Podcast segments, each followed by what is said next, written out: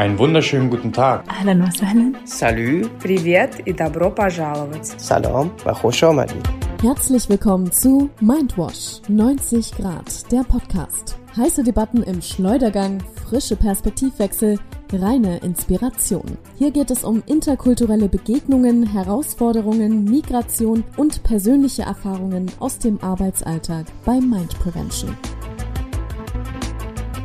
Hallo und herzlich willkommen zu unserer neuen Podcast-Folge von Mindwash 90 Grad. Erstmal möchte ich die Runde hier heute vor den Mikrofonen vorstellen. Mit mir sitzen hier am Tisch Henna und Rona und meine Wenigkeit ist Moritz. So, dann, um auch das Thema zu eröffnen, unser Thema ist heute All About Sex, Sexualität und Migration. Als erste Frage vielleicht einmal, warum reden wir überhaupt über Sexualität und Geschlechterrollen im Kontext von Migration? Ähm, ich würde sagen, dass sich das ja eben ändert. Also wenn man in ein anderes Land kommt, dann herrschen ja auch äh, unterschiedliche Geschlechtervorstellungen oder auch wie man mit der eigenen Sexualität umgeht. In unserem Kontext oder bei unserer Arbeit ist es ja auch so, dass wir eher mit äh, Menschen arbeiten, die halt auch aus muslimisch geprägten Herkunftsländern kommen. Und dass da eben das Thema Sexualität schon ähm, ein eher tabuisiertes Thema noch ist. Also sowohl kulturell als auch teilweise religiös bedingt. Genau. Was würdest du sagen, Rona? Genau, ich gehe da komplett mit. Sexualität in patriarchal geprägte Strukturen ist bei beiden Geschlechtern tabuisiert, aber vor allem bei Frauen ist es so, als ob das vor der Heirat nicht mehr existent ist. Mhm. Ja, das stimmt. Da hast du recht. Eigentlich ist, spielt das für die Frau nochmal eine größere Rolle als für den Mann. Gerade wenn man jetzt irgendwie über so Ehekonzepte redet, da ist es ja eigentlich so, dass es halt, dass der Mann die Sexualität der Frau beschützen muss und äh, die Frau, wenn, wenn da was passiert, dann ist es so ein Drama. Also, weil dann begründet man das damit, dass sie ja schwanger werden kann und dann ist es eine Schande für die Familie und so weiter. Und der Mann, der kann ja machen, was er will. Das kann man eh nicht überprüfen. Also ich habe auch den Eindruck, dass zumindest in Deutschland so formelle Gleichberechtigung im Alltag vorausgesetzt wird. Und wie du gerade auch schon sagtest, Henna, migrieren Menschen zu uns aus unterschiedlichen Kulturen, mit einer unterschiedlichen Herkunft, wo ja Geschlechtergleichberechtigung vielleicht nochmal anders bzw. nicht so sehr gelebt wird und dann fällt es halt eben auf, wenn hier im deutschen oder im Alltag in Deutschland Frauen und Männer aus patriarchal geprägten Strukturen halt nicht so an der Öffentlichkeit teilnehmen. Wir arbeiten ja auch mit Menschen aus ähm, diesen Herkunftsgesellschaften. Wie fällt es euch denn auf, das Thema Sexualität und Migration im Arbeitsalltag? Ähm, wir haben ja genau diese Themen. Also wir haben ja, äh, wir reden ja zum Beispiel über Geschlechterrollen, wer soll arbeiten gehen, wer soll zu Hause bleiben. Oder eigentlich fängt es schon da an, wer äh, soll zum Beispiel ausziehen vom Elternhaus. Da haben wir ja ein Rollenspiel ziemlich am Anfang. Und da ist für viele einfach klar, dass das Mädchen nicht ausziehen kann, weil Frauen und Männer nicht gleich sind, sagen sie, weil die Frauen sich halt eben nicht verteidigen können und so weiter, dass sie schwächer sind. Also das sind Argumente, die von ihnen kommen. Und äh, da wird es halt ganz deutlich. Dann haben wir nochmal ein anderes, wo es halt um Eifersucht und Kontrolle geht. Und da, da ist es halt auch so ein, irgendwie so ein Besitzanspruch an die Frau. Also die Frau irgendwie als Sexualobjekt, Objekt, was man halt irgendwie kontrollieren muss als Mann. Und äh, ja, das sind so die Themen, wo das auffällt. Eigentlich bei jedem Thema fällt es auf, auch wenn wir jetzt zum Beispiel über interkulturelle Beziehungen reden.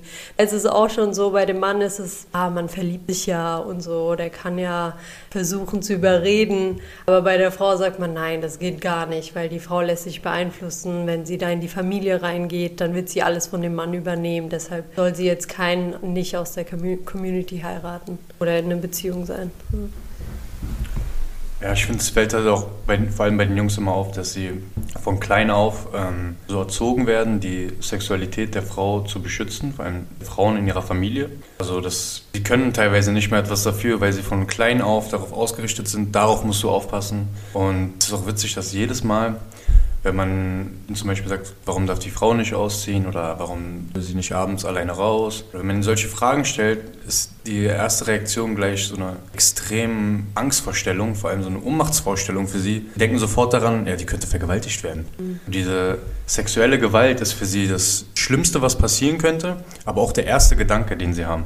Mhm. Ja, das stimmt. Äh, Moritz, was wolltest du dazu sagen? Ich arbeite ja auch neben meiner Stelle hier bei Mind noch in einer Flüchtlingsunterkunft besonders für vulnerable Geflüchtete. Und auch dort sind so ganz alltägliche Situationen. Zum Beispiel kann ich erläutern, ähm, dass sich eine Frau, eine, eine geflüchtete, alleinreisende Frau im Innenhof der Unterkunft mit einem alleinreisenden Mann trifft, auf der Bank einfach nur einen Tee zusammentrinkt. Schon geht das Getratsche im Prinzip los. Mhm. Was, was macht diese Frau dort? Ähm, sind da irgendwelche sexuellen Absichten im Spiel und äh, es passiert dann halt so eine Art soziale Kontrolle, was dann aber auch eine Verunsicherung bei den beiden zur Folge hat, mhm. obwohl diese, dieser Kontakt zwischen, zwischen Mann und Frau da im Innenhof gar nicht unbedingt irgendwie mit, mit sexuellen Absichten oder verbunden sein muss. Ne? Es ist halt was ganz Alltägliches, aber es wird dann so in der Community, in den Augen der Community sexualisiert. Mhm. Es gibt ja auch so einen Spruch, dass man äh, sagt, ja, wenn eine Frau und ein Mann alleine sind, dann ist der Teufel der Dritte. Mhm. Also die dürfen gar nicht alleine sein, sonst passiert irgendwas ganz Schlimmes und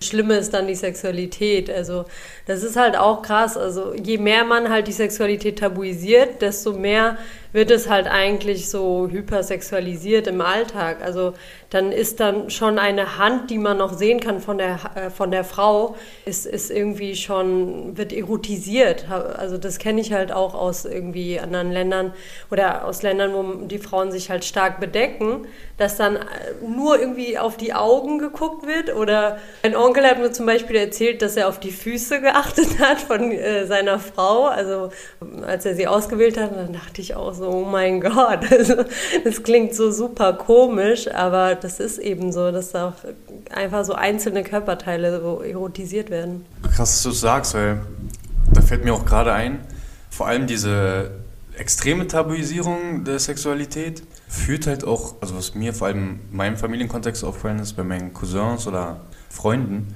dass sie nicht in der Lage sind, eine normale Freundschaft mit einer Frau aufzubauen. Mhm. Also sie können es nicht, weil sie sich denken, das ist erstens nicht möglich und es wird sofort alles sexualisiert. Ja, sie wissen nicht, wie sie manche Dinge nehmen sollen. Selbst wenn die Frau einen Witz macht, denken sie mal, hm, will sie was von mir? Oder also sie können es gar nicht mehr differenzieren, wenn die Frau jetzt nicht gerade aus ihrer Familie ist, mhm. sondern außerhalb. ist Es so gut wie unmöglich für sie, eine Freundschaft, ganz normale platonische Beziehung zu führen. Stimmt, das habe ich auch voll oft beobachtet, dieses, dass es so einen Witz äh, gibt um dieses äh, Friendzone. Ne?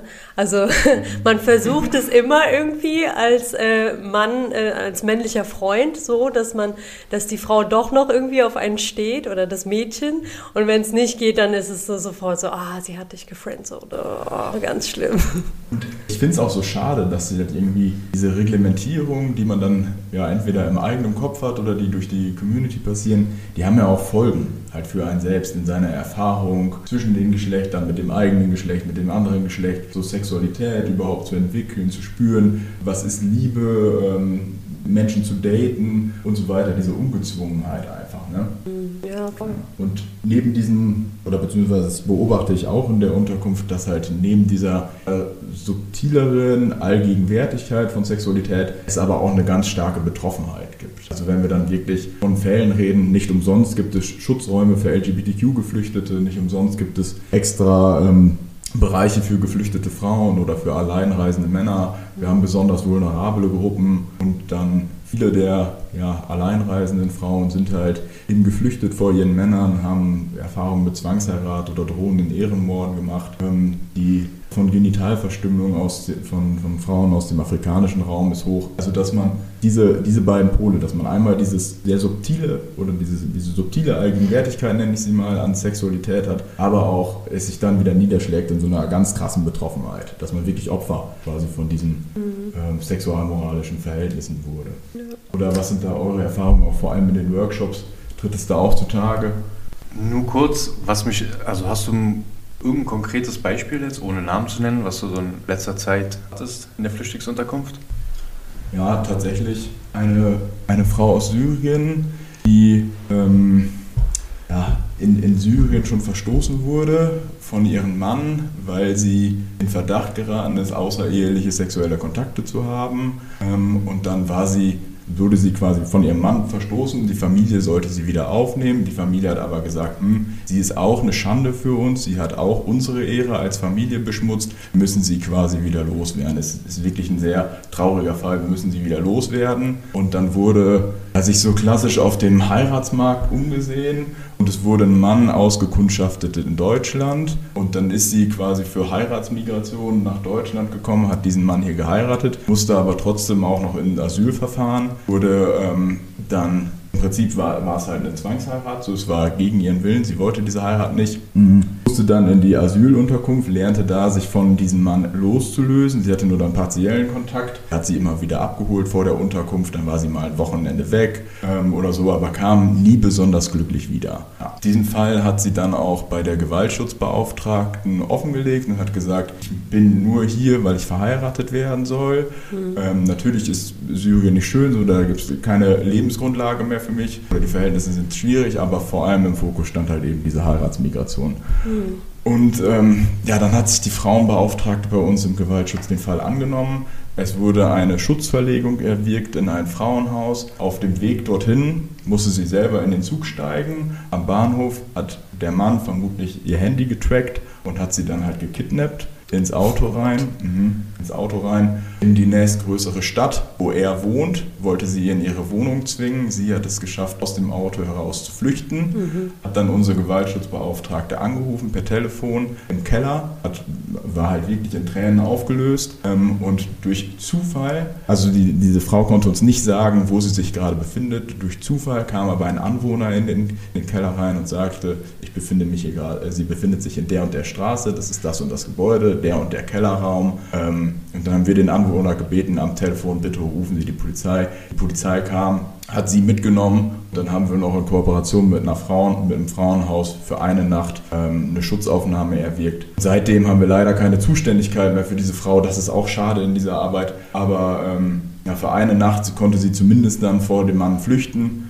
Ähm, aber auch da leider ist es so, dass, dass halt die, die Enge des Kollektivs quasi ähm, so stark ist, dass es immer schwierig ist, den Frauen diese, ja, diesen Weg in die Selbstbestimmung zu ermöglichen. Von seit, oder dann am nächsten Tag direkt auf eigenen Beinen zu stehen. Ja, so. klar. Mhm. Weil häufig gehen die Frauen, die halt solche Gewalt- und Zwangserfahrungen gemacht haben, wieder zurück in die Familie, weil sie da auch bei all der Gewalt Geborgenheit gefühlt haben. Mhm. mhm. Das war wirklich ein ganz extremer Fall, der vor ein paar Monaten passiert ist. Mhm. Mhm. Ja, und weil sie halt auch so unselbstständig oft sind. Also sie kriegen es halt auch nicht hin, alleine auf die Beine zu stehen und, und ähm, halt ihr Leben zu bestreiten. Mhm. Ja. Genau. Im Workshop-Kontext, da jetzt, wenn wir nur an die gestrigen Workshops schon denken, äh, oder vorgestern, also die letzten zwei Tage, mhm. da haben wir ja genau so eine Beispiele gehabt. Ein starkes Mädel aus dem Iran, was ihre äh, Meinung vertritt, was alles gerade heraussagt, wird von den Jungs halt teilweise gemobbt. Ist sich natürlich nichts gefallen, weil sie sehr selbstbewusst ist. Und die bezeichnen sie halt mit Namen oder Beleidigungen. Aber eigentlich ist ganz klar, dass sie sie anziehend finden. Und das nur deshalb machen. Also ihre starke Art finden die kleinen, also finden die Jungs halt wirklich anziehend und probieren sie irgendwie mit Beleidigungen aufmerksam auf sich zu machen. Mhm. Aber gleichzeitig wissen sie halt, dass es eigentlich nicht gut ist, wie sie sich verhält, weil eine Frau eigentlich ruhig sein sollte und mhm. sich nicht so zeigen, nicht so äh, präsentieren sollte wie sie. Also sieht man auch ein bisschen den Zwiespalt. Sie wissen auch nicht, wie sie damit umgehen sollen. Also sie beleidigen sie, aber gleichzeitig finden sie sie heiß und sie wissen nicht, was sie machen sollen. Mhm. Stimmt, das war interessant und Moritz, du hast ja auch gefragt wegen Betroffenheit äh, in Workshops oder wie sich das dort ausdrückt. Ne? Ja, das war ja auch interessant. Äh, irgendwie vorgestern beim Workshop war es ja auch so, wo der eine gesagt hat, ja, es gibt eine Halal-Freundin und äh, Haram-Freundin geht halt nicht so. Und mit Halal-Freundin meint er nur Cousine. Und das war schon äh, ein bisschen heftig, ähm, dass, äh, ja, dass es so stark miteinander zusammenhängt. Diese Tabuisierung der Sexualität, dann, dann kannst du es dir überhaupt nicht vorstellen vorstellen, einen Freund oder eine Freundin zu haben. Und da läuft es halt einfach darauf hinaus, dass du entweder eine Cousine heiratest, weil du sie besser kennst. So wird ja auch argumentiert, du kennst sie von Kind auf und äh, von der Kindheit auf. Und ähm, ja, oder ähm, was kannst du dann machen? Oder es wird halt was arrangiert. Ähm, das gibt es ja halt häufig noch, auch wenn das dann, ähm, sie sagen, dass es halt keine Zwangsverheiratung ist. Aber das Risiko ist halt sehr hoch, auch bei einer arrangierten Ehe, wenn man sich nicht richtig kennenlernt. Habe ich halt so viel in meinem Bekanntenkreis auch erlebt, äh, dass Frauen da irgendwie die den Mann nicht richtig kannten. Was ich auch äh, mit gesehen habe, war zum Beispiel, dass der Mann dann noch vor der Hochzeit sehr wenig geschrieben hat, weil er gesagt hat, ich will es noch ausleben, so, ich will noch mein Single-Dasein genießen. Und dann konnten sie sich nicht kennenlernen. Die Frau hat halt auch gedacht, ja okay, ich lasse ihn mal in Ruhe. Und dann nach der Hochzeit hat er halt eine ganz andere Seite so gezeigt, weil sie halt um die Frau zu heiraten, sich oft auch präsentieren, also in der Community und vor den Eltern natürlich, weil sie, ja, weil sie die auch nicht verletzen wollen. Und dann war das oft halt auch so, nach einem Jahr arrangierter Ehe kam irgendwas raus, ähm, gab es halt Probleme in der Beziehung und dann war es vorbei. Und dann frage ich mich halt auch, wenn unsere Eltern sagen, ja, die deutsche Kultur ist so schlecht, da wird so oft geschieden und so weiter. Also das ist ja keine Alternative dazu, arrangiert zu heiraten. Da habe ich eigentlich dasselbe erlebt. Das, das äh, finde ich halt auch spannend, wenn meine Mutter mir heute irgendwie sagt, ja, alle, die irgendwie selber geheiratet haben oder die, äh, wenn sie irgendwie Deutsche heiraten, dann werden sie verlassen. Dann sage ich mir, ja, sage ich ihr, was ist denn mit den arrangierten Ehen? Also da leiden halt so viele Menschen darunter. Wie könnt ihr das dann noch rechtfertigen? Ja, eben. Und der, zusätzlich sehe ich auch noch, dass wenn alles durch, das, durch die arrangierte Ehe quasi darauf aus ist, auf den, auf den einen Tag der Hochzeitsnacht. So, mhm. Wenn die Hochzeitsnacht so im Fokus steht, die hm. Ehe wird arrangiert, ähm, die Hochzeitsnacht wird vorbereitet und man, man, hat so ganz starke Anforderungen an das, äh, an das Brautpaar. Also in erster Linie hat die Braut zu bluten, sie muss ihre Jungfräulichkeit beweisen. Auf der anderen Seite muss der Mann auch quasi beweisen, dass er diese Frau begehrt. Ne? Und es mhm. ist so also für mich ganz schwer vorstellbar, dass man halt ähm, so, so, datiert an einem Tag ähm, ja, sich, sich sexuell näher kommen soll und so weiter und halt wirklich eine Community auch darüber wacht. Und mhm. wenn man halt vorher gar keine Erfahrung quasi gemacht hat und alles wirklich nur an diesem einen Tag stattfinden muss und dann. Ähm nee, ich weiß auch, also ich weiß ganz genau, was du meinst. Da kommen ja dann Leute und checken, ob sie wirklich geblutet hat. Mhm. Und in den Workshops, wenn wir mit denen darüber reden und eigentlich erzählen, dass äh, ein Jungfernhäutchen, nicht jede Frau hat ein Jungfernhäutchen mhm. und es kann bei jeder, Klein, jeder Kleinigkeit reißen und viele Frauen bluten auch überhaupt nicht. Das ist für die so, nee, das kann gar nicht sein. Das ist für die so, deren ganze Welt wird auf den Kopf gestellt. Mhm. Also die verstehen noch gar nicht diese kleinsten medizinischen äh, Gegebenheiten. Also die denken halt alles ist so, weil sie es so gehört haben und die Frau muss bluten, sonst, sonst ist sie halt, äh, sonst hatte sie schon vorher Sex oder. Es spielt halt so eine wichtige Rolle. Die wissen auch gar nicht, wie viele Frauen und also Ehemänner und die Frauen halt falsches Blut dahin packen. Mhm. Ja, das ist krass. Das ist ja einfach eine eigene Industrie. Es gibt ja auch Frauen, die sich das dann wieder irgendwie äh, zunähen lassen oder also da gibt es ja auch frauenärztliche Eingriffe, was das angeht. Das ist einfach verrückt. Aber ich habe zum Beispiel auch von einer Freundin erzählt, ähm, dass ein Mann irgendwie, äh, obwohl die Frau ihre Tage hatte, trotzdem irgendwie das erste Mal mit ihr haben wollte in der Hochzeitsnacht. Also da habe ich so verrückte Geschichten gehört, was die Hochzeitsnacht angeht. Das ist ein Thema für sich eigentlich. Ich wollte noch ein, einmal darauf zurückgehen, was du vorhin gesagt hast, Henna. Du hast die beiden Wörter Halal und Haram benutzt. Soweit ich weiß, bedeutet das ja so erlaubt und verboten. Ähm, und das sind ja schon gewisse Konzepte, die vielleicht ja, bei den Schülern oder bei den Geflüchteten oder Migranten aus den jeweiligen Herkunftskulturen vorliegen im Kopf, die einen Einfluss haben auf das Sexualitäts- oder äh, Genderverhalten. Vielleicht die Frage, wo liegt denn der Ursprung dieser ganzen Idee von Jungfräulichkeit, arrangierten Ehen, ähm, bestimmte geschlechtsspezifische Erziehung? Also woher kommt das? Ja, das ist so eine komische Mischung letztendlich, aber das mit Halal Haram, da äh, spielt natürlich die Religion eine Rolle, also die islamische Religion. Ähm, da ist es ja so, da begründen strenge Muslime das ja so, dass man keinen Sex vor der Ehe haben darf. Ähm, aber das ist halt häufig trotzdem noch so in der Realität wird es so gelebt, dass es vor allem ähm, für die Mädchen eine Rolle spielt und für die Jungs nicht. Also bei den ganz strengen Muslimen habe ich es erlebt, dass sie sagen, ja, das gilt ja für beide Geschlechter. Und äh, natürlich gibt es da auch Jungs, äh, die darunter leiden. Das haben wir auch in den Workshops oft gehabt.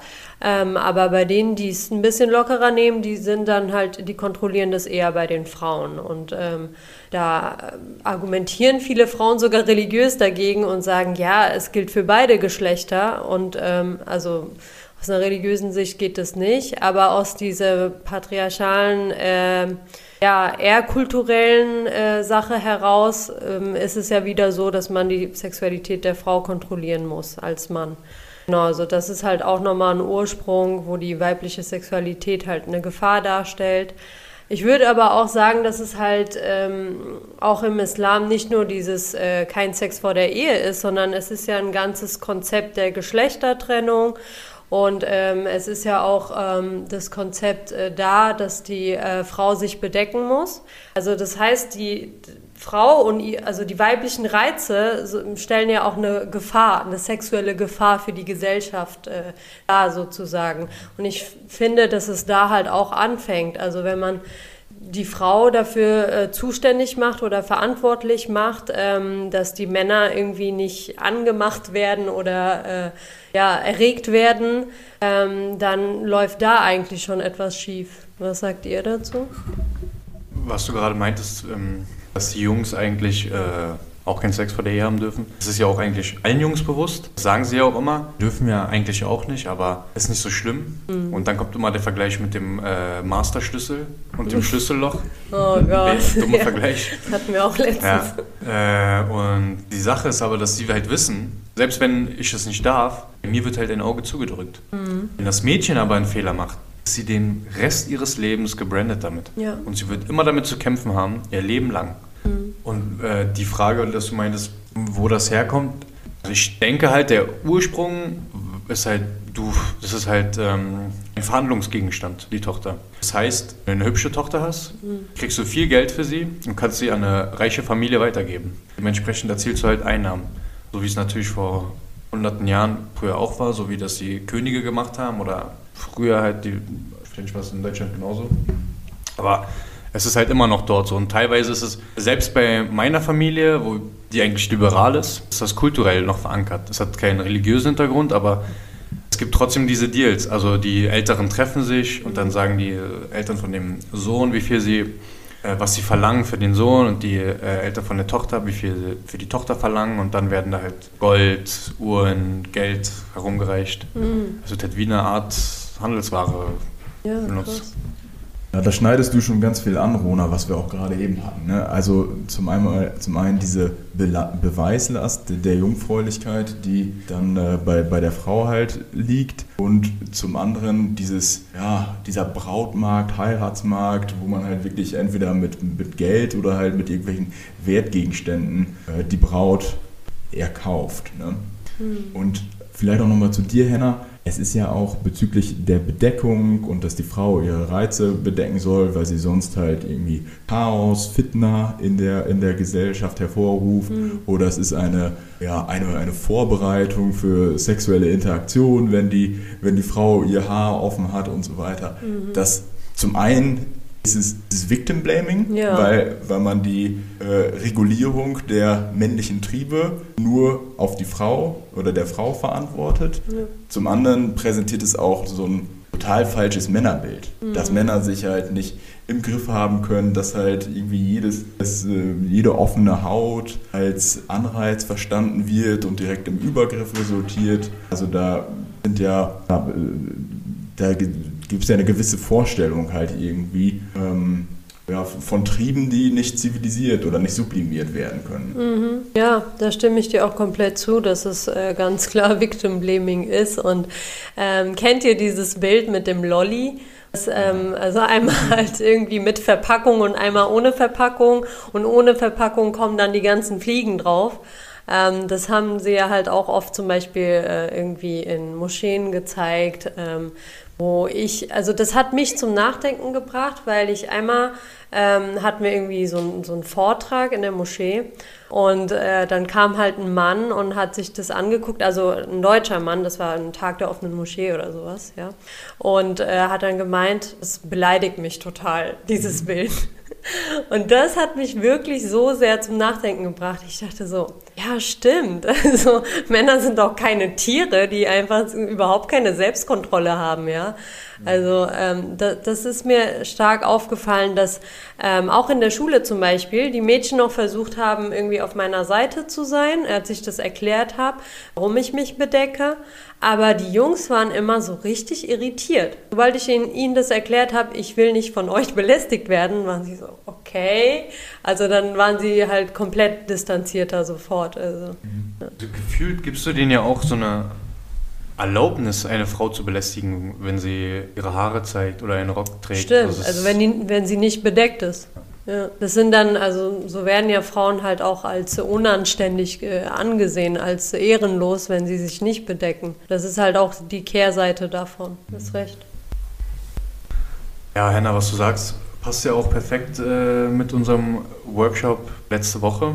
Da hatten wir eine Lehrerin, die sich halt den äh, ganzen Workshop angeguckt hat und danach angefangen hat, mit äh, uns beiden zu diskutieren und auf einmal äh, raushaut, also sie ist halt eine erzkatholische Frau aus Bayern und die guckt uns an und sagt, ja okay, aber äh, wenn man nur einen Minirock trägt und äh, so aufreizend rumläuft, dann braucht man sich halt nicht wundern, wenn die Männer sie anfassen und dann kann man sich auch nicht beschweren. Sie uns die verschiedenen Rocklängen erklärt, die noch okay sind für die äh, sexuelle Belästigung.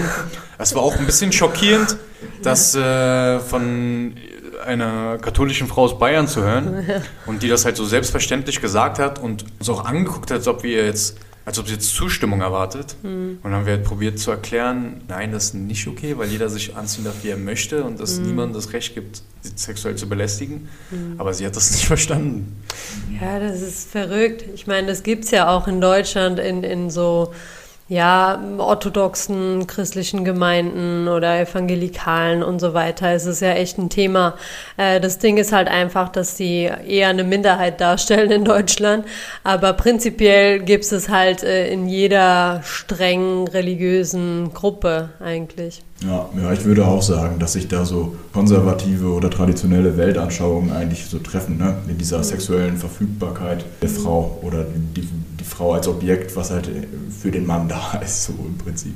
Kennt ihr eigentlich den Film Female Pleasure? Das, da haben die das halt so aufgezeigt, wie das in den monotheistischen Religionen ist, also dass die weibliche Lust halt so verpönt wird. Es geht ja auch darum, dass die Frau halt keine eigene Lust empfinden soll, sondern halt immer so als Sexualobjekt so klein gehalten wird und sie soll sich bedecken und sie soll sich so und so verhalten, diese Verhaltenskodex. Ja, also ähm, das ist ein super interessanter Film. Da haben die es halt für Christentum, äh, Judentum und äh, Islam aufgezeigt, aber ich glaube auch ein paar andere Religionen. Mhm. War vor ein paar Jahren in den Kinos. Mir fällt da gerade noch nur zu ein, ich glaube, es ist dieses das Buch von, mir fällt da gerade das Buch von Fatima Mernissi ein, äh, Sex, Ideologie und Islam. Da beschreibt sie auch eher so psychoanalytisch versiert die ja, unterschiedlichen äh, Sexualitätstrieb und Geschlechtervorstellungen ja, zwischen islamischer, arabischer Welt und so westlich-demokratischen Regionen. Und sie macht es am Kopftuch bzw. an der Verschleierung fest und schreibt, dass dadurch, wo halt ein, ein Symbol, ein, ein Symbol bzw. ein Stück Stoff etwas verdeckt, etwas abschottet, fangen, wird, wird ein Tabu erzeugt und die Männer fangen quasi gar nicht an, selber mit ihren Trieben umzugehen, sich halt quasi selber zu erziehen, mhm. in, in dem Sinne, wie sie Sexualität ausleben, sondern es wird halt einfach nur ein Schleier vorgehangen und das war's. Und diese Selbstbeschäftigung, wie man mit seiner Sexualität umgeht, die findet halt gar nicht statt. Während das mhm. eher in westlichen Gesellschaften so ist, dass man sich gegenseitig Anreize setzt, dass man Zurückweisungen erfährt, mhm. erfährt und ähm, sie sich kennenlernen, anschnuppert im Prinzip und so selber seine Sexualität freier ausbilden kann mhm. und weniger mit einer Verbotskultur arbeitet. Ne? Ja. ja. voll. Also das ist ja letztendlich begünstigt das ja auch sexuelle Übergriffe, dieses ganze Konzept oder diese Tabuisierung der Sexualität. Das kann man auch ganz klar beobachten in Ländern, wo das der Fall ist. Also ähm, von Pakistan, ich komme ja aus Pakistan, äh, da ist es auf jeden Fall so, dass, es, äh, dass die Porno Pharmaindustrie äh, da sehr stark konsumiert wird. Also das sind so die Spitzenreiter. Und das ist äh, schon interessant, die Spitzenreiter, die Länder anzuschauen, welche das sind. Das sind eben die Länder, wo das komplett äh, tabuisiert ist. Und auch die Zahlen der sexuellen Übergriffe sind da ganz weit oben. Und eigentlich äh, stellt das halt schon diesen Zusammenhang her, was, äh, wozu das letztendlich führt. Ja, ganz genau. Und eigentlich wird ja so die Menschen, die halt pro Verschleierung oder pro Tabuisierung der Sexualität äh, argumentieren, die sagen halt, damit schützen wir die Frauen vor sexuellen Übergriffen. Und im Umkehrschluss, wenn man sich tatsächlich dann die, äh, die Lage der Frauen in den Ländern anschaut, das ist halt genau das Gegenteil. Mhm. Ja. Wo wir jetzt quasi schon so definiert haben, woher diese Sexualitäts- und Geschlechtervorstellungen kommen ähm, und wie sich das auch bei uns in den Workshops oder auf der Arbeit niederschlägt, interessiert mich nochmal ja, konkret, wie sich das für die, für die betroffenen Jungen und Mädchen äh, niederschlägt. Also welche Folgen hat das dann für die Entwicklung von Jungen und Mädchen? Was sind da so eure Beobachtungen? Also was mir vor allem bei den Jungs auffällt, ist, da sie ja komplett keine Sexualaufklärung haben, und gleichzeitig immer cool spielen müssen und man ja gar keine emotionale Angreifbarkeit zeigen darf. Es ist mir oft aufgefallen, dass die Jungs meistens ihr erstes Mal im Bordell haben, einfach um zu wissen, wie es überhaupt funktioniert, damit sie sich auch nicht blamieren. Mhm. Und ja, das ist halt auch eine kaputte Wahrnehmung, wenn man damit da halt nicht lernt, sein erstmal in einem Kontext von Liebe zu haben, sondern einfach nur Sex. Ja, dass es so entkoppelt wird, ne? Also es wird irgendwas Mechanisches einfach. Und äh, so habe ich das bei den Mädchen eigentlich auch wahrgenommen. Also entweder die haben so gesagt, ja, ich muss meine Sexualität aufbewahren für meinen Ehemann. Und dann hatten sie halt keine Ahnung und haben sich so kurz vor der Hochzeitsnacht irgendwie eingelesen, weil äh, von den Eltern haben sie da auch äh, wenig Input bekommen. Äh, oder es führt halt in die andere Richtung, dass sie von den Eltern ja sowieso nichts bekommen, ähm, keine Informationen bekommen und das dazu führt, dass sie halt unkontrollierte Erfahrungen machen und was halt auch gefährlich ist für eine Frau, also dass sie halt in einem früheren Alter ähm, schwanger werden und so weiter. Also das, das kann halt auf jeden Fall in, ähm, ja, zu dieser Entwicklung führen. Aber letztendlich, auch wenn sich das erstmal gesund entwickelt, ist es so, dass dieses Schamgefühl für den eigenen Körper ja da ist, bei der Frau vor allem. Und ähm, auch bei Männern so diese Unbeholfenheit, wie geht man überhaupt mit dem anderen Geschlecht um? Das führt eben halt auch dazu, dass man die eigene Sexualität gar nicht so entdecken und genießen kann, halt auch später. Also ich kenne da auch Menschen, die halt sehr lange, auch im Erwachsenenalter, noch Probleme damit haben. Ja. Also zum einen beobachte ich auch das, was du sagst, Henna, dass diese fehlende Sexualaufklärung ähm, Folgen hat, ja, für, für das erste Mal oder auch für, für Geschlechtsverkehr generell. Also ich erlebe das auch in der Flüchtlingsunterkunft. Halt Aufklärung über HIV, AIDS, sexuell übertragbare Krankheiten, dass das halt einfach fehlt. Ich kenne auch einen Fall, der ein Geflüchteter aus dem Sudan, der sollte eigentlich Imam werden. Sein Vater hat für ihn die Rolle des Imams vorgesehen. Er hat aber andere Ideen gehabt und meinte, nein, in unserer Gesellschaft fehlt die Aufklärung über HIV und hat dann HIV-Aufklärungsarbeit geleistet. Mhm. Hat also einmal der Religion quasi den Rücken zugedreht und zum anderen das Sexualtabu gebrochen und Aufklärung in die Gesellschaft gebracht. Ja, dann hatte er quasi einen doppelten Fluchtgrund, musste deswegen ähm, auch das Land verlassen, wurde dort verfolgt im Sudan und arbeitet jetzt zum Glück in Deutschland in der AIDS-Hilfe und versucht halt ähm, ja, die Sexualaufklärung in geflüchteten Unterkünfte hineinzubringen. Krass, cool. Genau, ja, das ist ein Punkt und zum anderen auch, was ihr beiden sagt, wenn es halt so sehr mechanisch ist oder man auch seinen eigenen Körper gar nicht richtig kennenlernt, weiß man auch gar nicht, was in einem vorgeht. Ist es richtig, was ich fühle? Ganz krasses Beispiel Homosexualität. Mhm. Also in vielen Herkunftsgesellschaften, die sind erstmal heteronormativ geprägt. Also es gibt halt nur die Vorstellung, dass Männer auf Frauen zu stehen haben und Frauen auf Männer. Mhm. Ähm, das geht dann auch einher mit einer ganz reproduktiven, äh, mit, mit, dem reproduktiven Anhang, dass es dass Sexualität zum Kindergebären da ist. Mhm. Ähm, und wenn das Begehren dann halt eben anders ausfällt und man dasselbe Geschlecht liebt, stoßen die Männer, jetzt im männlichen Beispiel mal, das erstmal von sich ab und denken, irgendwas läuft in mir, in mir falsch. Mhm. Werden vielleicht religiöser, äh, also es passieren so Abwehrreaktionen. Ne? Werden religiöser, können ihren eigenen Körper nicht leiden ähm, und so weiter und finden dafür auch gar keinen Begriff. Also in der mit LGBTQ-Geflüchteten ist es so, dass die, wenn man sie fragen würde, bist du vielleicht homosexuell? Der Begriff existiert erstmal gar nicht, weil er so in, der, in, der, in den Herkunftsgesellschaften nicht, nicht, ähm, nicht vorkommt. Ne?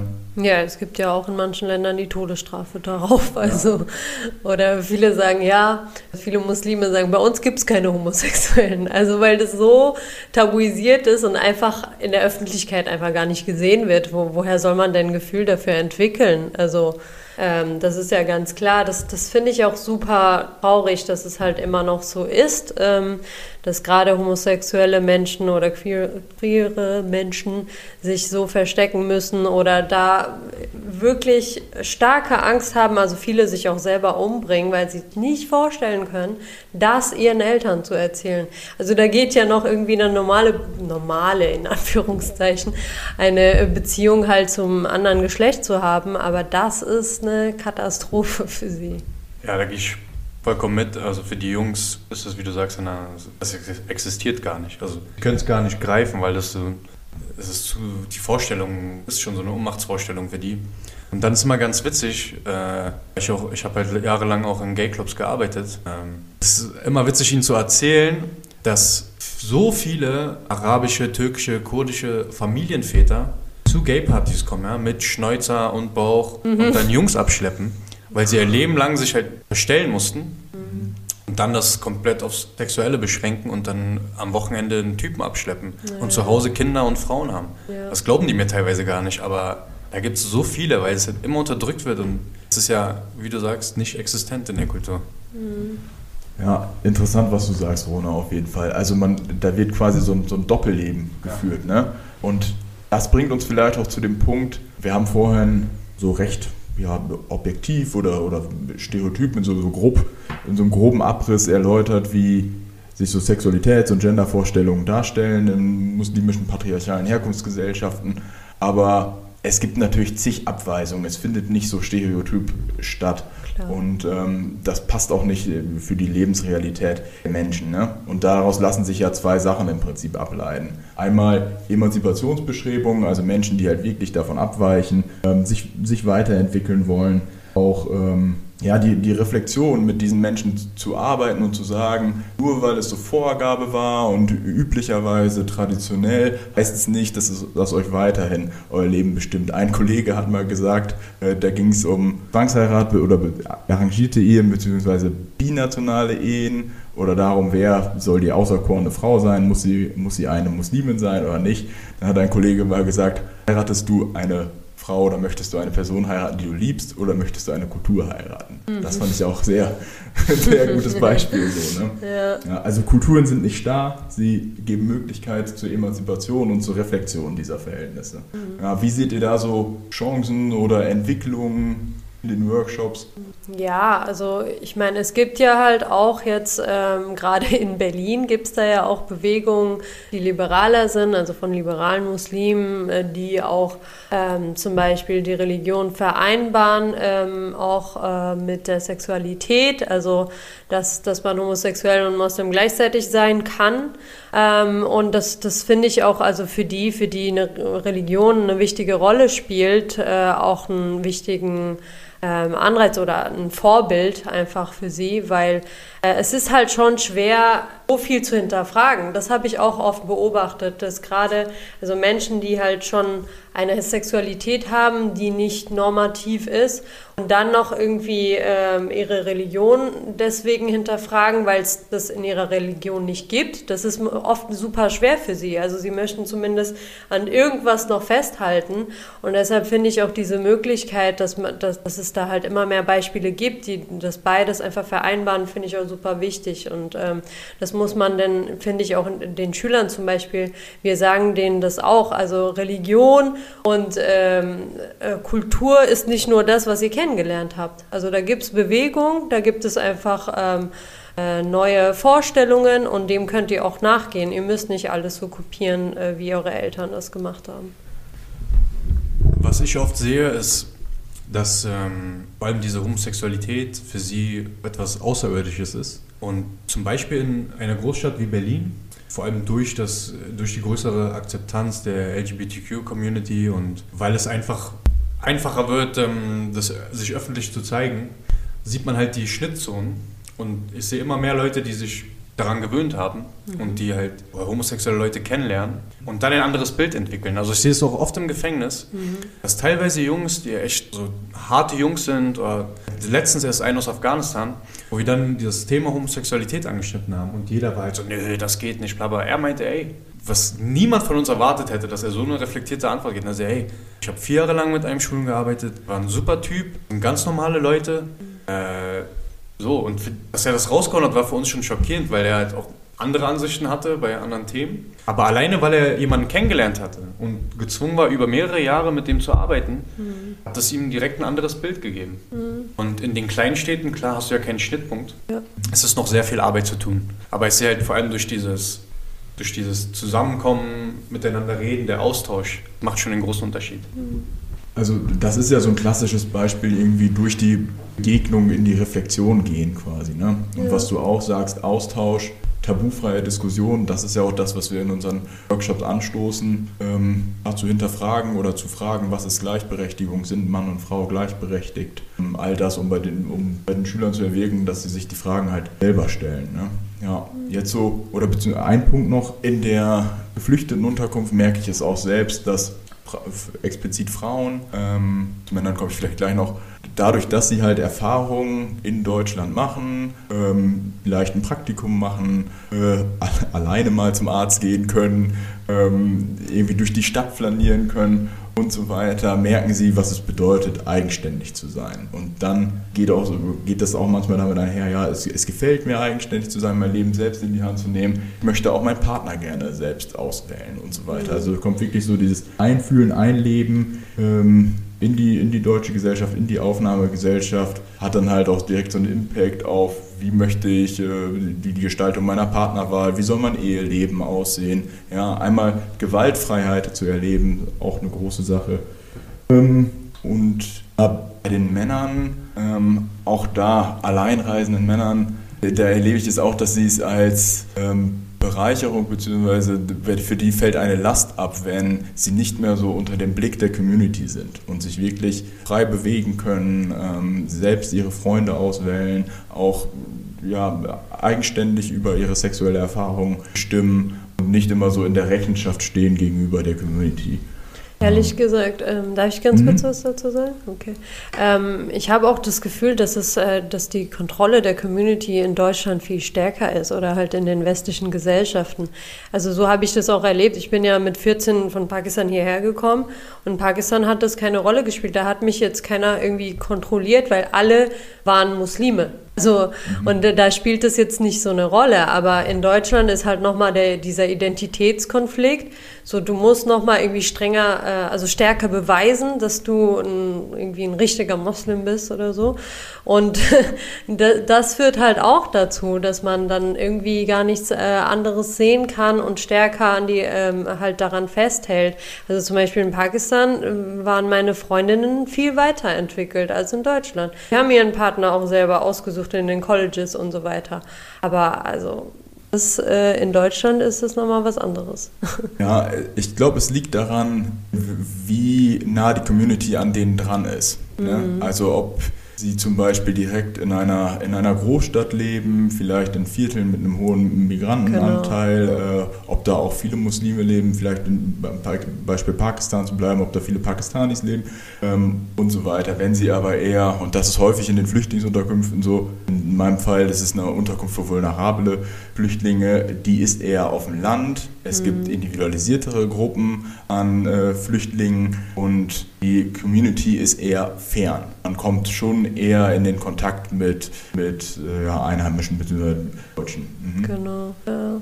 Vielleicht ähm, jetzt abschließend so etwas Positiveres. Ähm, der letzte Punkt war ja auch nicht gerade negativ. Äh, was sind so eure Wünsche oder Vorstellungen? Was müsste noch passieren, um ja, Sexualaufklärung mehr zu, voranzutreiben in, im Migrationsbereich oder für Gleichstellung zu werben in der Einwanderungsgesellschaft. Ja, meine Hoffnung ist auf jeden Fall, dass es einfach normaler wird, dass die Sexualaufklärung sowohl in der Schule, wir hatten letztens eine Klasse, ähm, wo Schüler erzählt haben, dass sie sogar in einer deutschen Schule nur zwei Stunden Sexualaufklärung hatten. Ähm, und das war ein Riesenbedürfnis für sie, mit uns darüber zu sprechen. Dass es sowohl in Deutschland halt auch etablierter wird über Sexualität, aber auch äh, halt auch über ähm, Homosexualität, andere Formen der Sexualität zu sprechen, ähm, als halt auch in den Communities, dass da nicht das Gefühl aufkommt, dass es was komplett Unnatürliches und man darf das nicht sein und ähm, dass man sich komplett selber hinterfragt, sondern dass das halt eben routinierter wird, normaler wird. Und außerdem wünsche ich mir halt auch, dass man nicht so diesen Druck hat, äh, was ich auch eben erwähnt habe, ne? in Deutschland dann so sich selbst zu beweisen und äh, das dann irgendwie immer strenger leben muss, sondern dass man halt auch einfach auch auf sich selbst achten kann. Was brauche ich denn? Wer bin ich? Ähm, das einfach freier entdecken kann ähm, und dazu da halt eben auch die eigene Sexualität mit entdeckt. Das ist ja was ganz Natürliches. Eigentlich kennt es doch jeder, wie es ist, sich zu verlieben und wenn man das unterdrückt, dann führt es eben nur ähm, zu ja komischen Verquerungen. Ja. Genau, ich gehe da komplett mit und es muss viel mehr Aufklärungsarbeit geleistet werden, vor allem in den Schulen.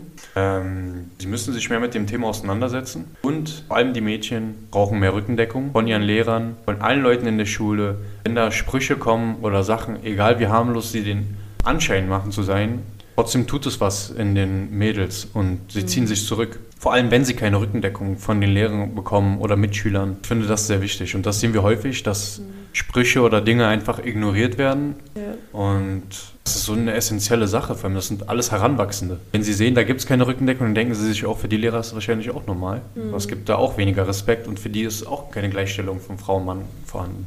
Ja, das ist äh, echt ähm, krass. Also das merke ich auch, dass es in Deutschland immer noch so ein starkes Thema ist. Also auch äh, mit äh, Kontrolle durch, durch einen Mann, durch den Freund, ähm, irgendwie als Schlampe bezeichnet zu werden, wenn man irgendwie mehrere Beziehungen hat. Das haben wir so oft in unseren Workshops, dass es halt eben noch nicht gleichgestellt ist zwischen Mann und Frau, auch in Deutschland.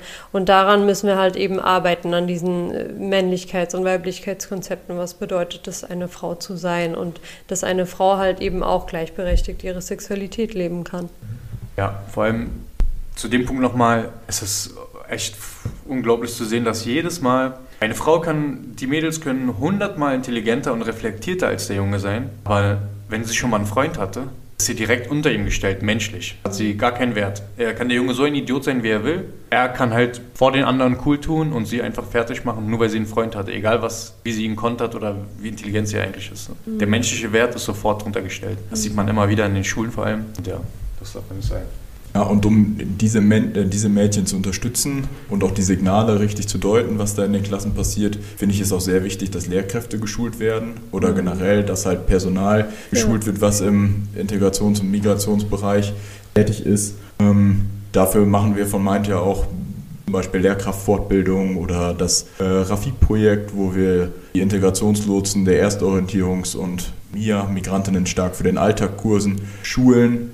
Das auf der einen Seite, also das Train the Trainer Projekt, dass Multiplikatoren ausgebildet werden. Ähm, zum anderen aber auch, dass es wirklich in den, also das würde ich mir wünschen, dass so Themen Gleichberechtigung, Sexualaufklärung, dass das ein verpflichtender Teil wirklich wird in Erstorientierungskursen und Integrationsklassen. Ja, und auch nochmal bezogen aufs Personal oder Menschen, die im Migrationsbereich arbeiten, dass man so wegkommt von diesem kulturrelativistischen Welpenschutz, sondern dass man wirklich eine, die Gleichheit von Menschen- und Kinderrechten anlegt und ähm, nicht Gewalt im Namen der Ehre oder ähm, häusliche Gewalt damit relativiert, so nach dem Motto, ja, bei denen in der Kultur ist es ganz normal. Also ähm, die Menschen, die zu uns migrieren, sind hier, um an, an, an den äh, Menschenrechten zu partizipieren, in der Demokratie selbstbestimmt zu leben mhm. und diese Bereicherung sollen sie auch so erfahren dürfen. Und da hilft es halt nicht, wenn im Bereich mit Personal der, der Migrationshilfe Menschen angestellt sind, die quasi diesen Weg dorthin versperren, sondern mhm. die Aufgabe wäre eher dahin zu begleiten. Ja. Das war ein äh, sehr schönes Schlusswort, denke ich. Und verabschieden uns. Bis zum nächsten Mal bei Mindwash 90 Grad. Das war Mindwash 90 Grad, der Podcast rund um interkulturelle Begegnungen, Herausforderungen und die persönlichen Erfahrungen aus dem Arbeitsalltag bei Mind Prevention. Wenn dir die Folge gefallen hat, dann abonniere doch gerne unsere Kanäle auf iTunes und Spotify und folge uns auf Instagram. Dort verpasst du keine Episode. Wenn du noch mehr Fragen oder Anregungen hast, dann schicke uns gerne eine Mail an info at mind-prevention.com. Vielen Dank fürs Zuhören und bis zum nächsten Mal.